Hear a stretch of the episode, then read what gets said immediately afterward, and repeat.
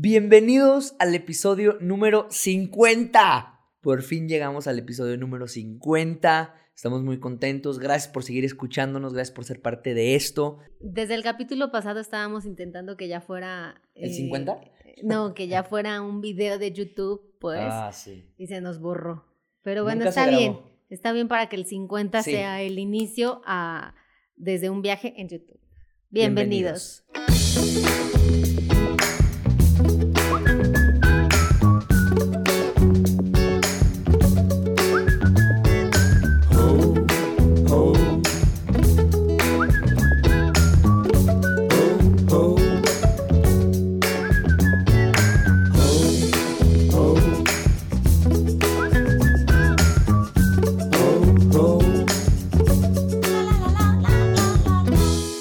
bueno, hoy será la segunda parte de preguntas y respuestas de que nos hicieron en Instagram.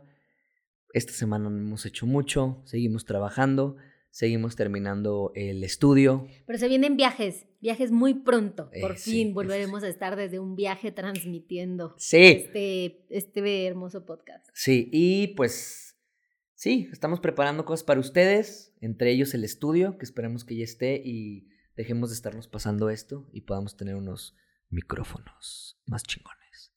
Pero vamos a continuar con las preguntas porque la verdad estuvieron muy interesantes y la gente le gustó mucho eh, que estuviéramos contestando todas las dudas de este turismo en carretero. Vayan a la primera parte, el capítulo 49, donde estuvimos hablando de por qué estamos hablando de turismo en carretero y eh, contestando todo ¿Carretero? esto. Sí, sí, sí, sí. Turismo carretero. De ruta o road trip. También. Sí. Pues en español, Gu, No, estamos no, hablando. no. Road trip, acuñado aquí en México también y entendible aquí en México. De este turismo en carretera, Eso, eso. En auto, en automóvil. eso. Eh, ah, antes que nada, quiero decirles para los que nos han, no nos han visto, no nos han escuchado y es la primera vez que están aquí, somos Nomadarte de desde un viaje, tenemos un podcast. Síganos en TikTok, en, Instagram, en YouTube. Ya como vamos a estar en YouTube cada semana subiendo su podcast. es que se graba. si es que se graba, por favor, porque pues como no tenemos producción, aquí no estamos nosotros dos eh, viendo, grabando todo. Entonces, pues bueno, también vayan a YouTube, suscríbanse, pónganle la campanita para que semana a semana nos estén escuchando por ahí. Y también, eh, si nos escuchan en Spotify, pónganle ahí unirse, suscribir o me gusta, no sé cómo es. También nos ayuda bastante para que más gente descubra eh, nuestro podcast. Se quebrante el algoritmo y digan, ah, ¿quiénes son estos cabrones? Pues somos unos dos güeyes que viajamos y contamos historias de viaje y les pas- hacemos pasar un momento entretenido. A ver, Sí, ajá. vamos a comenzar. A ver. Te voy a hacer la primera pregunta. Ujú. ¿Con cuánto tiempo de anterioridad debo reservar un vuelo? Híjole.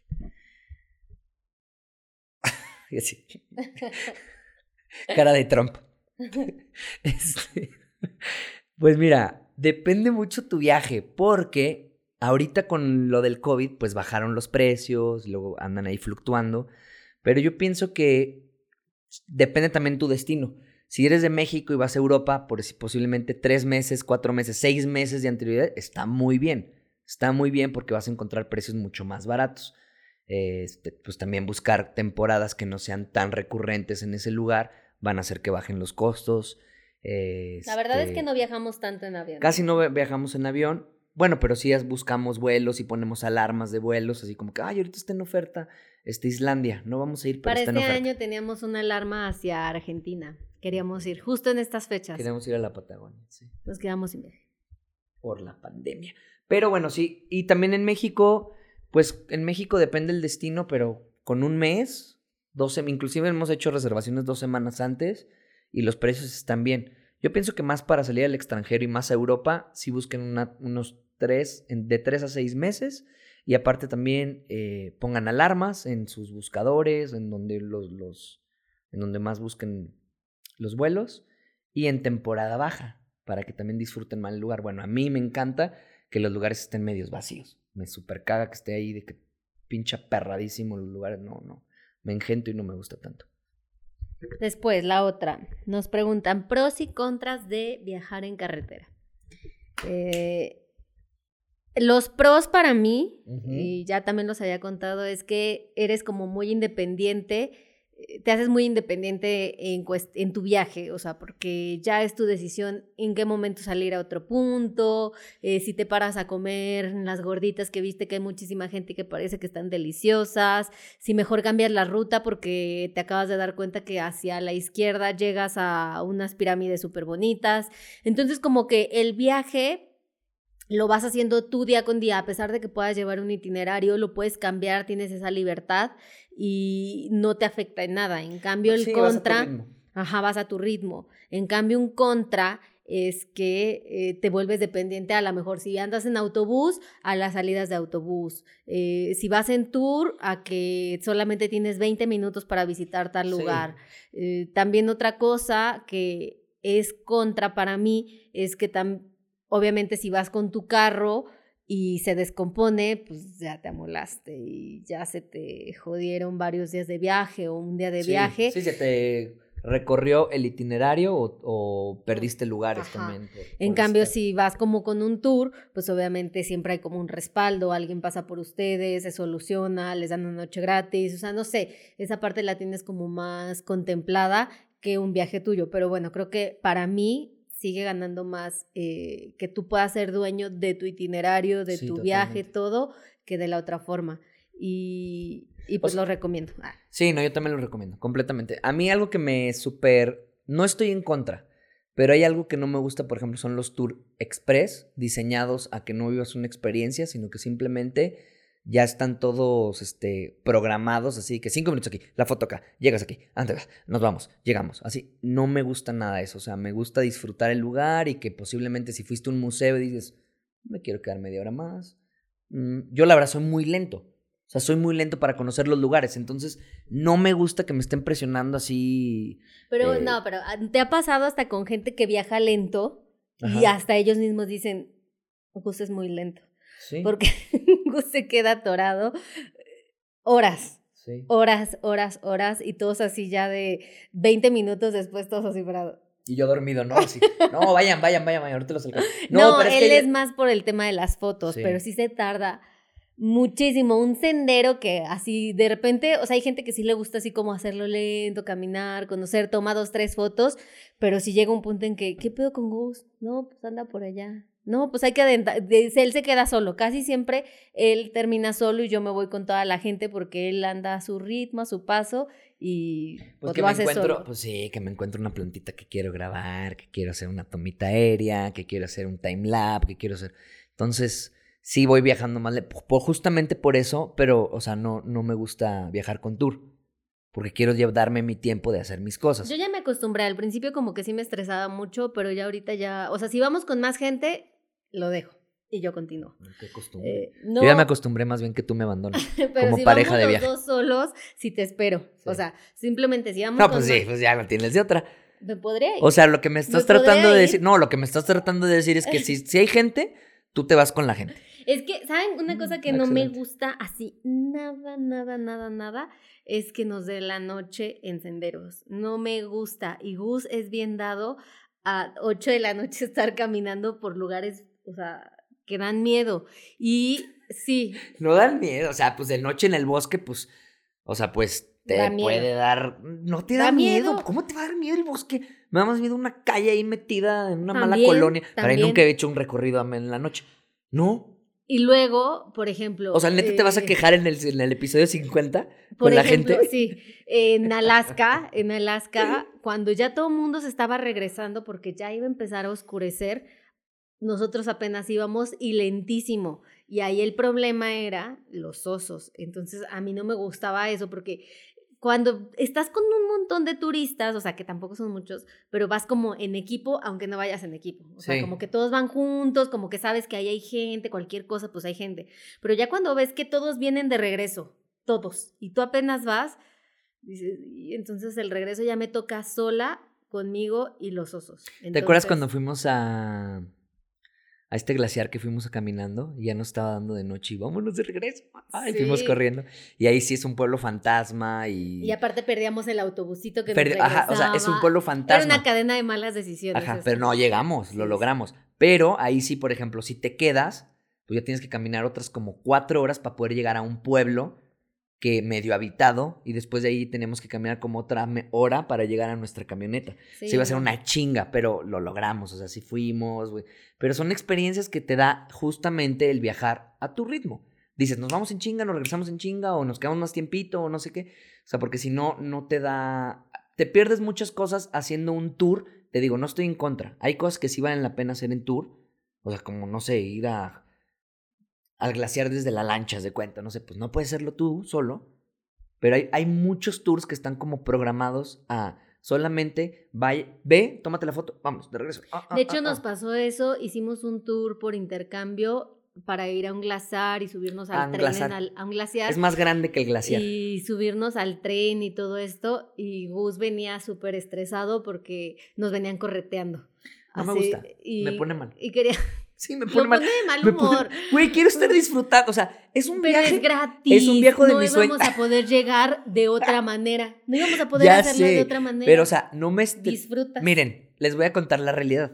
Ese día tenía diarrea, pero sí te lo se acuerda. sí me acuerdo. Tenía un sí. chingo de diarrea. Entonces, Pero te empezó a dar ahí. bueno, por eso No estaba era- de mal humor.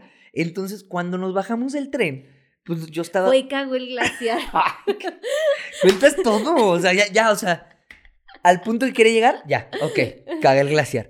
Entonces, ahí tienen que, salgo del, del, del tren y hasta me acuerdo que te abracé y te dije, mi amor, me estoy sintiendo súper mal de la panza, no mames, no sé qué me cayó mal, me estoy sintiendo súper mal. Yo la verdad, que- yo la verdad hago caca tres, cuatro veces al día, un día normal. Y este día dije, "Es- se viene peor.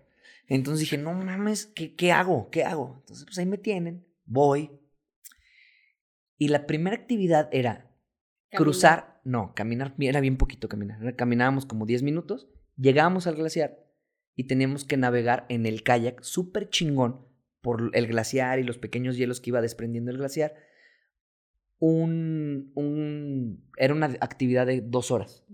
Ir al glaciar, o sea, pasabas por los pedacitos y llegabas al glaciar. Entonces, yo ya me estaba haciendo popó desde antes.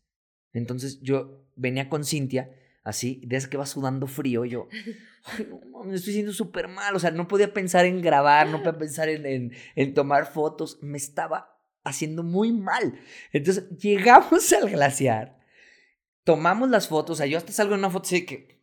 No, pero aparte, o sea, como que Gus me decía, me voy a ir a esconder para cagar, ¿no? Le dije, entre el monte. Pero es que hay un solo senderito, o sea, todo mundo te iba a ver. Era como una planicie de piedras, ni siquiera había, y el, y el glaciar ahí. O sea, todo mundo te veía hacer popó. Entonces, Pero- decía, de- y, teníamos a los guías que como justamente habíamos hecho un intercambio, dijeron, ay, pues a ver, estos güeyes, vamos a cotorrear, que vienen de, que vienen de México, jajaja. Y yo, Cintia, tu misión es mandar a la chingada a todos y yo quedarme y pues voy a cagar aquí en las piedras. No puedo, me estoy haciendo súper horrible. Y bueno, entonces... Pues no, no, no, no lo dejaban. O sea, en No. cuanto él se detenía, todos los guías se detenían así de. ¿qué está haciendo? Y Y yo- buscando dónde cagar. Y yo así tomando una foto. Nada, aquí estoy. Un, un video, un video, un video. Entonces ya, todavía nos tuvimos que regresar del kayak. Toda esa to- travesía, increíble, increíble, increíble. Llegamos, ya nos bajamos del kayak y nos dieron el almuerzo, unos sándwiches, algo así. Y le dije, Cintia, con permiso, me tengo que ir. Entonces yo ya caminé así por un sendero, no en el, no en el glaciar. Yo caminé, hice un hoyito, este. Eh, traía- traíamos servilletas porque yo le pedí servilletas del almuerzo. Ay, servilletas, la chingada, no sé qué. Ya, bueno. To- Todas las del tour. Sí, descansé, no saben cuánto descansé, o sea, dije, ahora sí, hasta le dije, Cintia, lo que quieras, ya, lo que nos tengamos que tardar, lo que todo, ya no pasa nada. Pero sí, o sea, me agarró, me agarró un mal momento en el tour, un, un mal Y tour. eso fue porque comimos un día antes Kentucky ¿Ah, sí? y sobró el pollo y te lo comiste todo desesperado en la noche. Bien mal.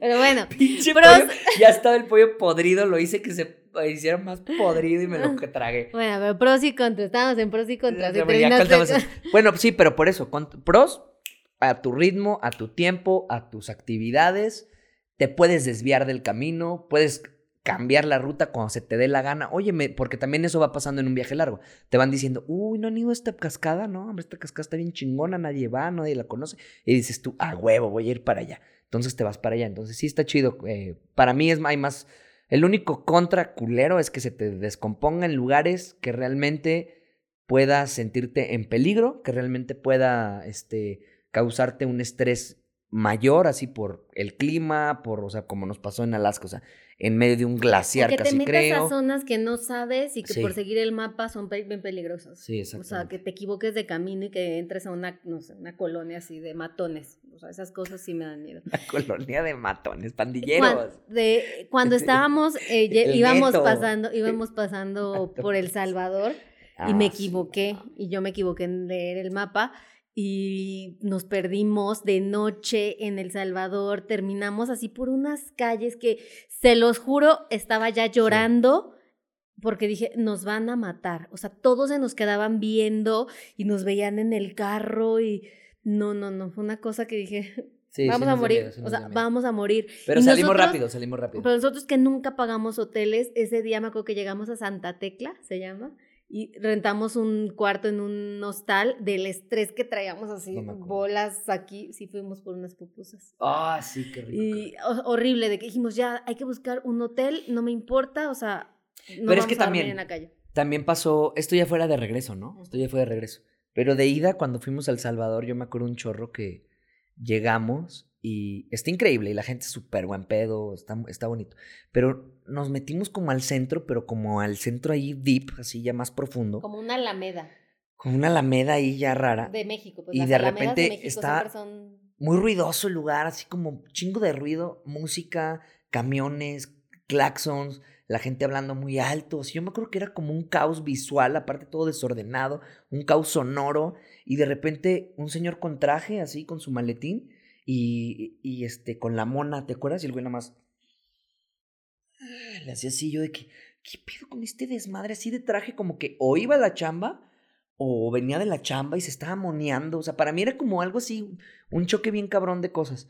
Eh, y entonces ya teníamos esas imágenes en nuestra cabeza cuando entramos a estos barrios que dijimos, ay, güey, no nos vayan a chingar. Pero no pasó nada.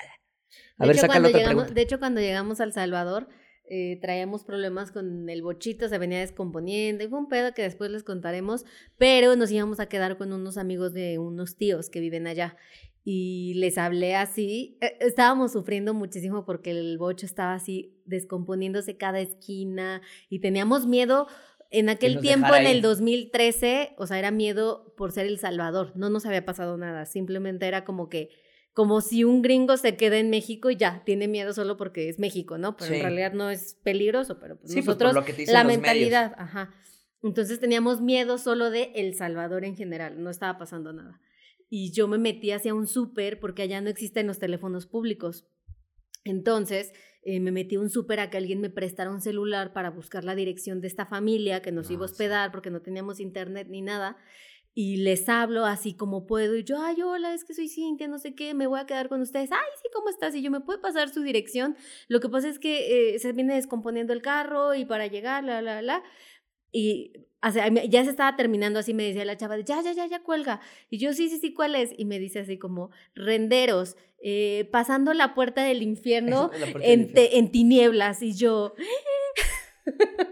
Y sí, va subiendo. Y, o sea, sí, era, era como una. Pero bueno, era dirección como satánica. un momento de mucho pánico así por el carro, no sé qué, la dirección no, así. las yo- puertas del diablo. Las o puertas algo del así, diablo eh, en calle, tinieblas. calle Tinieblas. Este, Número colonia- 666. Ajá, Ah. colonia 666. Sí, una mamada así que no Y mames. bueno, todo fue ujú. ¿Cuál es la mejor ruta de México y qué piensas de viajar en carretera en México?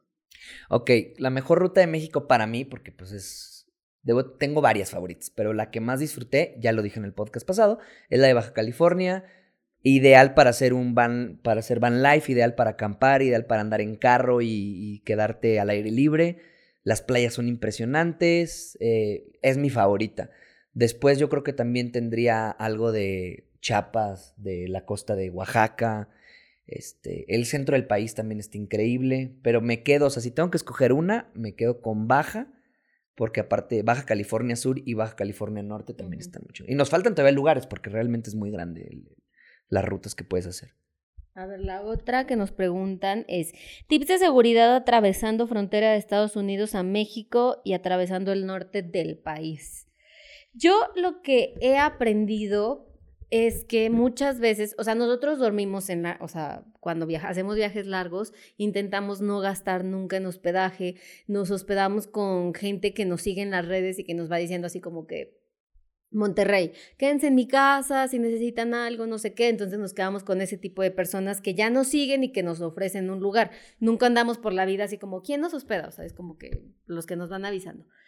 Si nadie, si llegamos a un lugar hablando específicamente. Bueno, cuando andábamos en el bocho, sí, hacíamos couchsurfing. Sí, cuando andábamos en el bocho, pero ya no. O sea, ya todo este viaje ya no, aplicamos couchsurfing. o sea, antes viajábamos con couchsurfing, ahorita ya no lo usamos mucho, no sabemos cómo esté, porque de que lo dejamos de usar han pasado muchos años. Sí. Eh, pero lo que sí hicimos en todo este viaje al norte, si no encontrábamos dónde dormir, era buscar zonas muy bien ubicadas. Normalmente yo cuando tengo que buscar dónde estacionarnos, buscamos plazas ¿Por qué me no, sí, Ay, no, sí, sí, buscamos. Buscamos plazas de centros comerciales así como que se vean fresas o cosas así.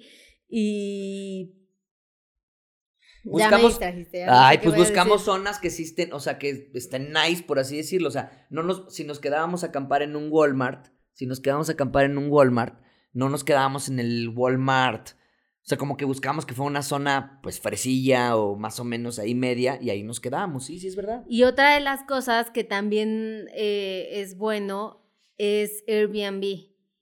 Porque hay muchas casas que te rentan cuartos así de 200 pesos la noche por pareja. Entonces sí conviene, o sea, si no e, ves que es un lugar donde puedas dormir, en nuestro caso en la combi estacionados, eh, porque se ve peligroso, porque te da miedo por X razón, entonces sí te conviene un Airbnb barato, muy barato, en buena zona también. Siempre fíjense en la zona y dormir ahí. Por ejemplo, yo me acuerdo que eso lo aplicamos en Monterrey, lo hicimos en Tijuana también, una vez, en Baja no. No, en Baja no, pero en Tijuana sí lo hicimos. Ah, y en, en donde sí pagamos hospedaje fue en Guerrero Negro, porque se veía medio eh, peligroso, pero no estaba peligroso, solamente era nuestra percepción porque llegamos de noche. Y, ajá, y también otra cosa importante es que, pues si les da miedo, pues sí hagan eso, porque yo me acuerdo que en Durango llegamos a un Walmart y nos estacionamos ahí y Durango ni siquiera creo que es peligroso, pero no sé, como que yo traía un tripa ahí de... Algo pasó que, nos movimos del Walmart y nos quedamos pues yo te dije, ya te ah. dije que no quería estar en el Walmart, que me daba miedo. Entonces nos movimos y estábamos viendo dónde estacionarnos y vimos una gasolinera y les preguntamos ahí a los señores y dijeron, sí, aquí se pueden quedar. Y nos quedamos ahí que nos cobraron creo que 50 pesos. Pero también nosotros bien valientes, o sea, porque también teníamos un chingo de miedo, tenemos la creencia de que Durango está cabrón y nos valió madre, nos quedamos en una gasolinera. Igual la, la gente de la gasolinera pues no te va a proteger. Es más una conciencia tuya como de, no, sí, aquí No estoy solo. Sí, no estoy solo, pero en realidad o sea, yo la verdad... Si te sientes inseguro, pues sí, renta un lugar o... Siempre guíate también como por tus instintos cuando haces ese tipo de cosas. De, no me cuadra, no lo hago. No me llama, no me... tu intuición, ¿no? Mm, siento que algo no, no lo hago y ya. De por tu paz mental inclusive. De hecho, en Monterrey buscábamos zonas por el TEC de Monterrey.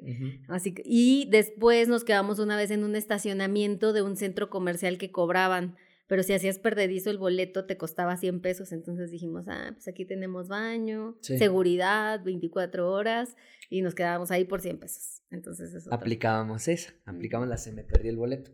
No, hombre, bien vivillos, rompiendo el sistema. Luego, ¿qué aguanta más, una combi motor 1600 o 1800? Son los mejores.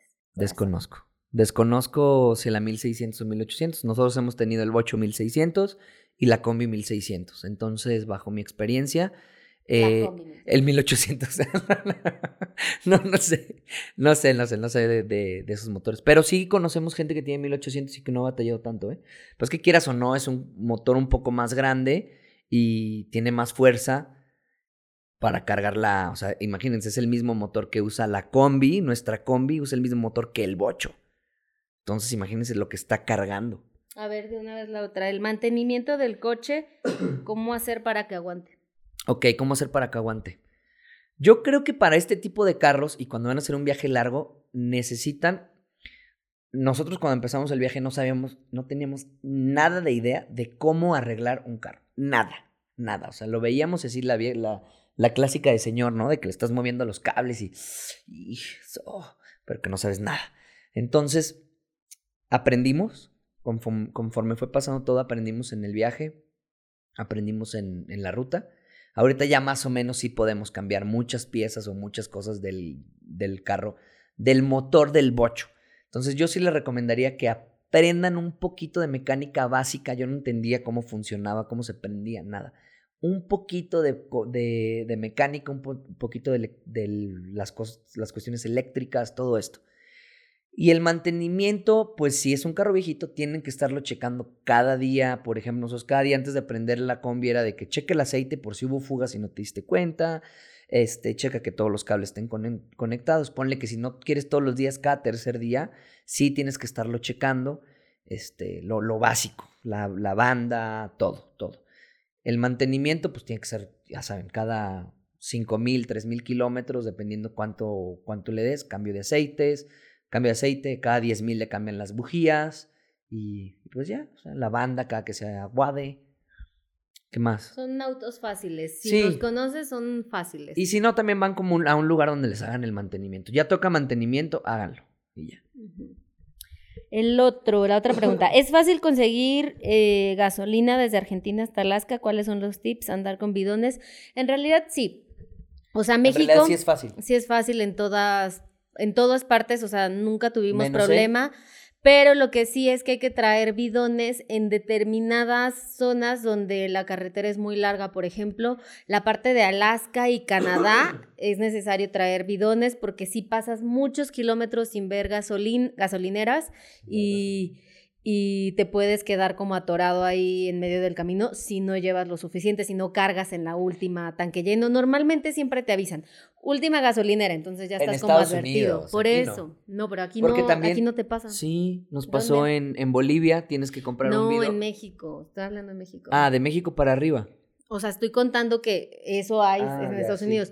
En Argentina también te falta, o sea, también la ruta es muy larga y ahí sí necesitas llevar bidones y rellenarlos y todo porque sí pasas más de 500 kilómetros sin encontrar absolutamente nada.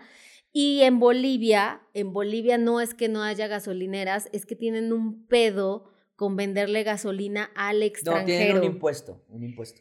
Pero igual no en todas partes te la venden. Ah, o sea, si la gasolina te cuesta tres bolivianos, por ejemplo, al extranjero se lo venden en 20. Entonces te sale carísima, carísima, más cara que en cualquier lado de todo América.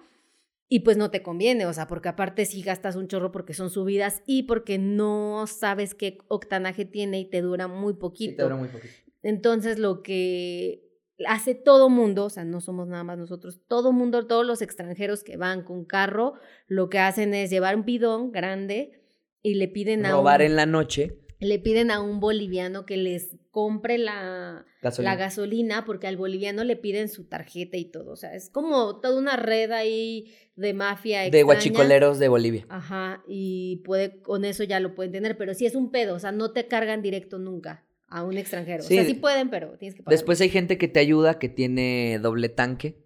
Entonces llena su tanque, el doble, y ya te lo vende un poquito más. O sea, te lo vende más caro, pero no te lo vende tan caro como lo tienes que comprar. Entonces, este, puros tips legales aquí en este podcast, como saben.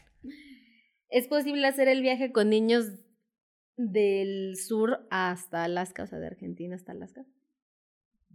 Este, pues miren, cuando teníamos cuatro hijos, pues hemos conocido mucha gente que ha viajado en familia, ha viajado, o sea, mujeres que viajan solo con su hijo, parejas que viajan con sus hijos y no podría meterme a, o sea, no puedo dar un dato tan cabrón porque pues desconozco, nunca he viajado con un niño, pero sí es posible, o sea, las familias que conocemos sí lo han hecho, lo han logrado, estudian en línea los niños, este creo que está muy chingón, los niños aprenden un chorro a partir del viaje, de geografía, de historia, de animales, de, o sea, de muchas cosas van aprendiendo conforme van a este van viajando. Ahí pues la idea sería, ¿qué edad sería la chida para empezar a viajar? No sé si un niño con de un año pues pueda captar el viaje. Lo chido sería como que el niño ya fuera consciente, pues que ya fuera consciente de que está haciendo un viaje. Yo, yo pensaría de esa forma, ¿no? Como, ah, nada, ¿te acuerdas cuando hicimos la vuelta al mundo, hijo? No, pues no, papá, tenía un año y de un año a tres años no me acuerdo de nada. Pues yo me esperaría que el niño fuera consciente y pudiera vivir esa experiencia junto con ustedes. Pues estaría chingón. Eh, básicos de qué llevar, pues dependiendo de la duración del viaje, del lugar a donde vayas, o sea, nosotros para el sur llevamos chamarras muy básicas, este, pues la ropa normal, o sea, obviamente en una mochila todo lo que cabía en la mochila, no llevábamos como cosas extras porque era un bochito. Eh, pues si eres mexicano, picante. O sea, ese sí, ese sí debe dependiendo también del largo del viaje. Si vas una semana a Europa, pues no te llevas una salsa. Claro que te la llevas. Te vas 15 días a Europa, te vas a llevar tu Valentina, por favor, o sea, de ley. Pero si vas al norte, sí tienes que llevar muchas chamarras. Sí. Botas para la nieve. Yo creo que el básico es que sí, tiene que, depende de tu tipo de viaje, porque hay muchos viajes como de aventura, de hikings, de, de cosas así, y hay otros viajes que son un poco más andar en la ciudad y conocer. Entonces no sé si hay un básico. Si eres mexicano, pues te recomiendo neta que si te lleves una salsita. No la usas, pues te la, ahí la dejas. Y también dependiendo del viaje, pero lo que sí recomiendo, venden como unos pitos que son para mujer. que te pones así como ah, ese está muy chido. para orinar. Ese es esencial si vas a un viaje largo. O de, acá, o de camping o de, o de, trekking. Sí, porque así puedes hacer en todas partes parada. Yo lo perdí. ¿Sí? ¿Perdiste tu pito? Pero es súper práctico, súper es hermoso. Porque es De hecho, hacía, hacía unas este, acrobacias que yo le decía, mira, ni con un pene real está, se pueden hacer esas cosas. Les gano. Felicidades. Yo no me arriesgaría a hacer ese tipo de cosas con mi pene, pero tú hazlo. Tú haces esas cosas. Pero sí es, es muy útil porque, por ejemplo, había lugares donde, por ejemplo, el frío es un factor con ese pene y, y que no, no, hay, no hay donde orinar. Entonces, a veces nos tocaba literal orillarnos en la carretera y orinar y pues ya tenía su pipí falso y pues súper fácil. Sí, no, que estarte metiendo y ocultando y ¿Sí? en cunclillas. Ya te escribías tu nombre, ¿no? No. no, no es cierto. Eso no lo hacía. Te amo, te amo, decía. Y por último, antes de que se nos acabe, seguridad en el camino, pues creo que si eres mexicano, ya, lo, ya el chip de seguridad lo traes incrustado en tu cuerpo. O sea, ya sabes cómo detectar eso, o sea, eso, escuchar como tu sexto sentido de, no, por aquí no me va a meter, si está muy oscuro. Sabes identificar también calles así de, tun, tun, tun, esta calle se ve como un poco rara, cambiémonos. Eh, creo que el ser mexicano te prepara como para para saber en qué momento es mejor retirarse, quedarse, o si esta persona te da mala espina. Así que como que en México es muy fácil de seguir. Y después de México, creo que, o sea, en realidad son países, obviamente todos tienen sus problemas, todos tienen sus cosas, pero nos fue muy bien, muy tranquilos, o sea, no tuvimos problema fuera de lo básico, no dejar cosas en el auto a la vista. Yo creo que si eres latino, no nada más mexicano, si eres latino, ya te las hueles, ya sabes por dónde va, ya sabes cómo está la trampita y como dicen los colombianos, no dar papaya, o sea, siempre estar al tiro. Nosotros, por ejemplo, nunca dejamos cosas en, en la combi, en el carro, o sea, yo siempre traigo mi mochila y en mi mochila traigo todo y es mucho más difícil que alguien llegue con una pistola y te quite la mochila a que hagan un robo en una combi y rompan el vidrio y se lo lleven. Entonces, siempre carguen con sus pertenencias de valor o escondan sus pasaportes en un lugar donde no los ni tú mismo los vas a encontrar, no sé, o sea, pero siempre seguir tu intuición, no dar papaya y no decir, ay, me es que nada más me voy a bajar cinco minutos, aquí dejo la mochila porque valió madre. O sea, siempre carga con tus cosas de, de preferencia. ¿Te las pueden robar? Sí, pero es más difícil que te las roben a que te las quiten de un carro, por ejemplo. Y este, yo creo que el otro punto es cuidarte cuídate. ¿Sí? Cuídate, o sea, cuídate. Con eso vamos a cerrar el, el podcast. Cuídate, cuídate mucho. Te queremos y por eso debes de cuidarte, o sea, porque te queremos ver bien. Pero lo que también les quería decir es que estamos vendiendo nuestro libro, la segunda. Ay, aprovechando YouTube para sus comerciales. Claro, claro. Cómprenlo, está súper bonito. Son fotos de toda América. Están increíbles, están hermosas, están muy bellas. Y pues lo hicimos con mucho amor para ustedes. Solo vale 250 pesos. Más envío. Más envío, pero si es aquí en, la página web. Si es en San Luis, pues lo puede hacer el envío gratis. Y con estas ganancias yo creo que podemos terminar nuestro estudio y comprar un micrófono decente para poder hablar, platicar los dos. Y pues nada, cómprenlo, está chido, no se, no, se lo, no se van a arrepentir con las fotos tan increíbles y mientras están echando, haciendo popó en un glaciar, van viendo las fotitos y todo eso. Apóyenos, los queremos, cuídense. gracias, muy contentos por llegar al, al episodio 50, gracias por seguirnos, suscríbanse a YouTube, Spotify y a todo lo que ustedes quieran y a lo que yo les diga también, a YouTube. Un abrazo, adiós.